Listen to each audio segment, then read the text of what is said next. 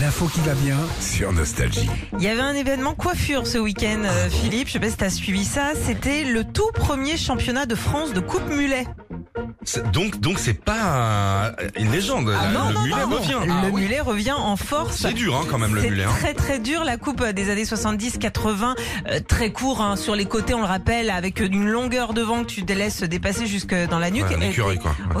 un petit peu si tu veux, avait été euh, rendu célèbre notamment par David Bowie, Oui. le chanteur de Kajagougou, et puis Jeff Tuche, forcément, on s'en rappelle bien. Bah oui, Ah, oui. Depuis le 2021, euh, depuis le confinement no- no- notamment, les coiffeurs étant fermés, les gens se sont essayés euh, à cette coupe mulet en se coupant les cheveux eux-mêmes. Et le plus beau mulet de France, il s'appelle Eric. Oui, alors on a euh, partagé euh, la photo sur les réseaux sociaux. Il a un beau mulet brun avec une belle barbe assortie, ça lui va plutôt bien. Et il a gagné face à une vingtaine de concurrents. C'est donc le tout premier champion de France de coupe mulet. Vas-y, va raconter ça quand même. tu mets ça sur ton CV. Et tu sais qu'il est fier en plus. Ah bah, attends, bien sûr. il est fier parce qu'en plus, il va représenter la France pour le championnat d'Europe qui aura lieu les 9 et 10 septembre prochains dans la Creuse.